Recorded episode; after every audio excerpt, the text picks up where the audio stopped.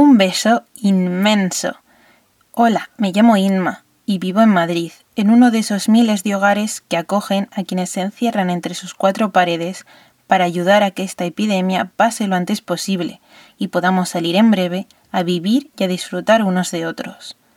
Quiero empatizar con tu situación en la cama de un hospital o en una residencia sin poder estar acompañado por tus seres queridos.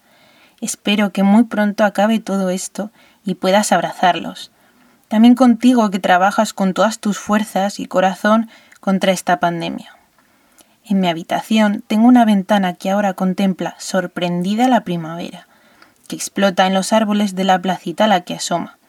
El sol hace su recorrido, iluminando y alegrando el día, haciendo cantar a los pajarillos y revolotear a gorriones y palomas.